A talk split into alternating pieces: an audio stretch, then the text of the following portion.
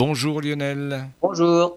Alors, vous allez nous parler d'Uranus. Des nouvelles? Des nouvelles pas très fraîches finalement, parce que le 24 février 1986, la sonde Voyager 2 est passée à proximité de la planète Uranus. Mais sa rencontre avec cette géante de glace n'a duré que quelques heures. En si peu de temps, la petite sonde avait récolté des données. Température des nuages, moins 214 degrés, des mesures de son champ magnétique, des images de la planète et de ses satellites, ainsi que ses anneaux. Mais dans les données de l'époque, les astronomes viennent de faire une découverte la sonde est passée aussi dans une région confinée par le champ magnétique. Et pendant quelques dizaines de secondes, Voyager 2 est passé dans ce que les physiciens appellent un plasmoïde, une sorte de bulle de plasma, une zone de forme cylindrique à l'arrière de la planète de 204 000 km de long et 400 000 km de diamètre, dans laquelle se sont trouvées confinées des particules chargées, principalement de l'hydrogène ionisé. Ce genre de bulle est conforme à ce qu'on attend lorsqu'une partie de l'atmosphère est emportée par le vent solaire et des plasmoïdes comme celui-là pourraient présenter